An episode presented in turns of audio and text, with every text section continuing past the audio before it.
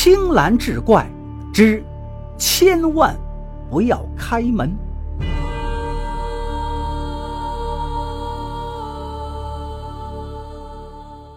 话说唐朝初年，顺应县秀才上官博赴京赶考，路上投宿到一家小客栈。上官博和书童到了门口，才发现客栈后边竟是一大片乱坟岗，阴森可怖。可四下里再无其他人家，也只好在这儿过夜了。他们走进院子，只见一个独眼的老妇人正在劈柴。他热情地把上官博和书童让进屋里，还告诉他俩，今天只有他们两个人投宿，房间可以随便挑选。见这个客店透着一股邪气，上官博就选了楼上靠近楼梯的客房，和书童同住一室。安顿下来之后，老妇给他们端来洗脚水，并且送来热腾腾的两碗面，说这叫工程面，读书人吃了可以金榜题名。上官博听了很高兴，让书童拿出一串铜钱赏给老妇。老妇接过钱，小声道：“晚上睡觉时别开窗，半夜有人敲门，千万不要开门。”为了以防万一，上官博吩咐书童晚上不要熄灯。但是书童却毫不在乎，他从包袱里拽出一把短刀，道：“少爷您别怕，我这点功夫，一般的歹人。”对付得了。虽说如此，可是上官博夜里还是没能睡踏实，好像是二更天的样子。他迷迷糊糊，正要睡着的时候，门外突然响起了几下轻轻的敲门声。谁？上官博猛地坐起身来，壮着胆子问了一声。话音刚落，敲门声忽然大了起来，紧接着一个沉闷哀伤的声音传了进来：“开门。”开门。随之，一股阴森的凉风吹进了屋里，将桌上的蜡烛吹灭谁在装神弄鬼？当心老子揍扁了你！书童懵懵懂懂地从床上爬了起来，拿着刀，顺手就拉开了门。上官博则是吓得脸色发白，钻到被窝里不住地发抖。突然之间，他听到书童发出“啊”的一声惨叫和“扑通”一声，外边又变成了恐怖的静谧。上官博觉得眼前一黑，就晕了过去。喂，喂，你醒醒啊！朦胧间，他被人给推醒了。上官博睁眼一看，站在自己面前的是那个老妇人。窗外已经天光大亮。我的书童呢？上官博一咕噜爬了起来，推开老婆婆，跑到门外。可是门外什么都没有。他低头一看，发现地上有一滩鲜血，旁边还有一个小纸团。他伸手将纸团捡了起来，打开一看，不禁倒吸一口凉气。纸上画的是那书童的头像，寥寥数笔，却栩栩如生，极为传神。头像下边还写着“六月初七”。上官博知道这是书童的生日啊。他再仔细一瞅，这画竟然是用鲜血画成。血淋淋的画像，死神一样阴森森的微笑，带着说不出来的恐惧和邪恶。上官博惊叫一声，又晕倒过去。哎呀，傻孩子呀，你倒是开什么门呢？老妇人一边叹息，一边将他扶到床上。傍晚的时候，上官博悠悠醒转，他起身要走，结果脑袋一晕，又倒在床上。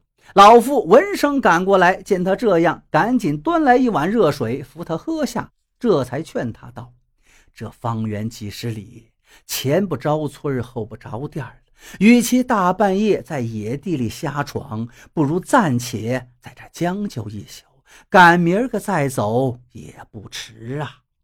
可是这里太吓人呀，我实在待不下去了。那夜晚的敲门声到底是怎么回事啊？”上官博提着嗓子问：“一听这话，老妇不言语了。过了良久，他才道：‘不要问那么多了，公子，到时候你自然会知道。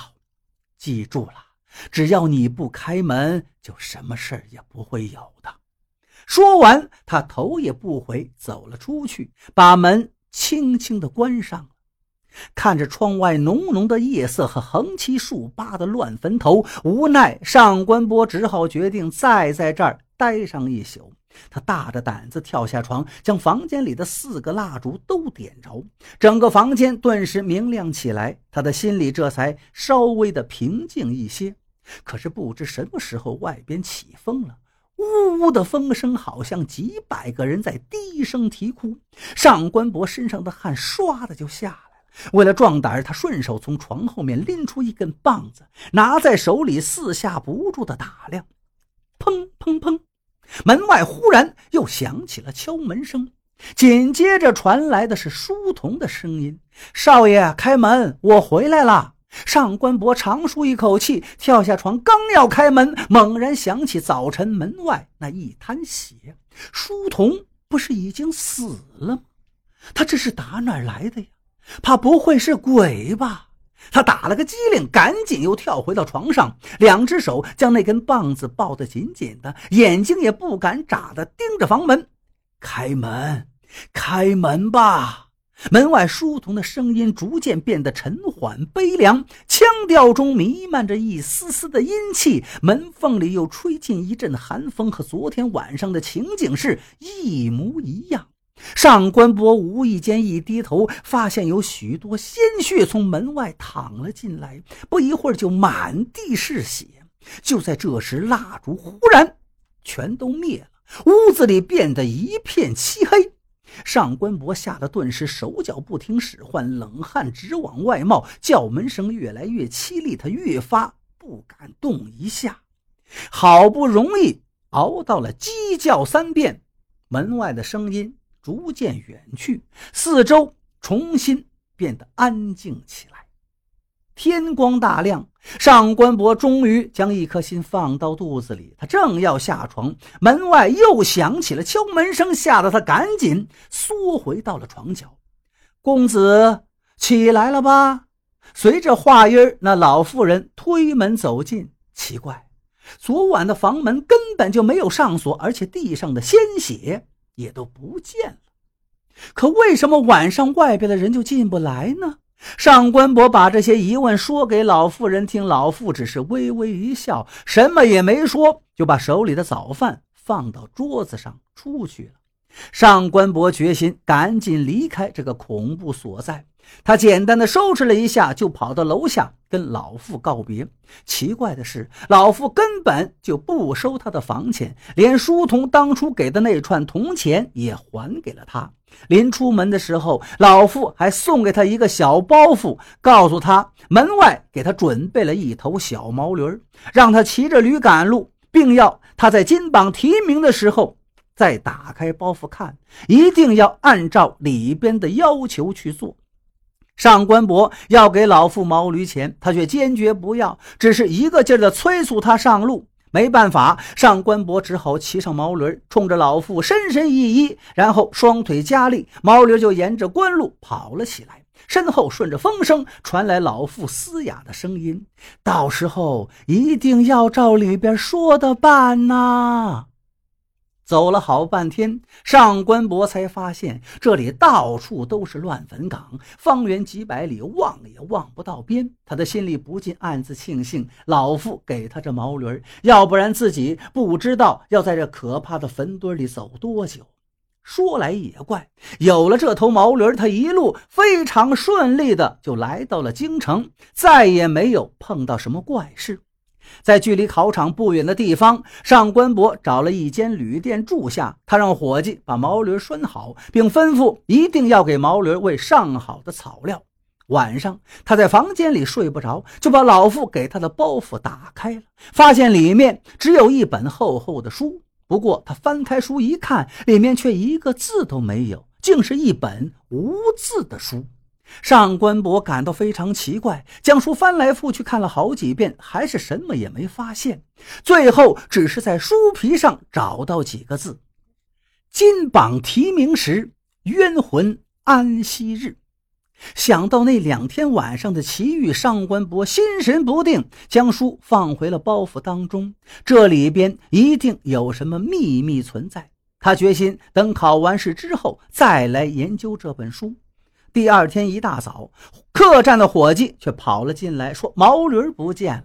他跟伙计跑到马厩一看，拴驴的绳子扔在一边，毛驴果然不见了。上官博不死心，在周围仔细一找，发现地上有一个纸剪的毛驴。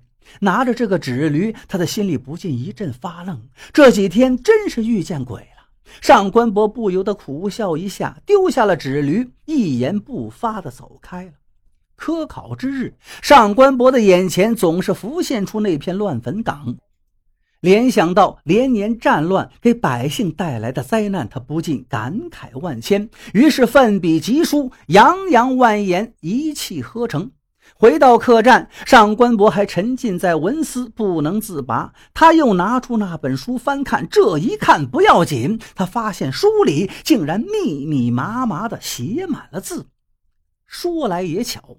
这一天，唐太宗李世民一时烦闷，就带着侍卫出来闲逛，走到了考场。唐太宗一时兴起，就走了进去，顺手拿过一份考卷看了起来。很快就被这篇洋洋万言的考卷给吸引了，于是他记住了这位考生的姓名。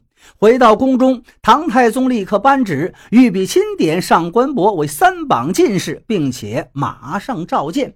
上官博进了皇宫，真是又惊又喜。唐太宗详细询问了他这篇文章的由来，他不敢隐瞒，将自己在乱坟岗的奇遇如实回禀，并且将那本书呈了上去。唐太宗将书翻阅一遍，原来乱坟岗那个地方叫落难坡，曾经发生过一场惨烈的战斗。书中详细记载了战争的情况，后面还附有死在那儿的近一万名兵士的花名册。